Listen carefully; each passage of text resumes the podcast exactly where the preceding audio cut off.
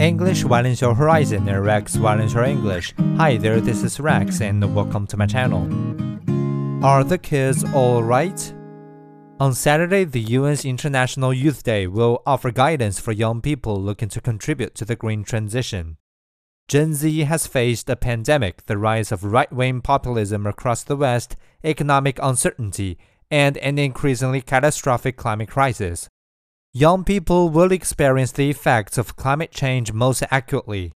So it is not surprising that they're taking part in more climate activism, like attending rallies and lobbying politicians, than their elders, according to a Pew study in 2021. But burnout by the several once in a lifetime events before many have even reached adulthood, Gen Z is experiencing environmental crisis fatigue. Gloomy forecasts mean they increasingly avoid climate news and passionate youth protest movements like the school strikes have lost momentum since their pre pandemic peak. Committed Gen Zers might join newer radical groups like Just Stop Oil that have a broader age range and also attract seasoned environmentalists and pensioners.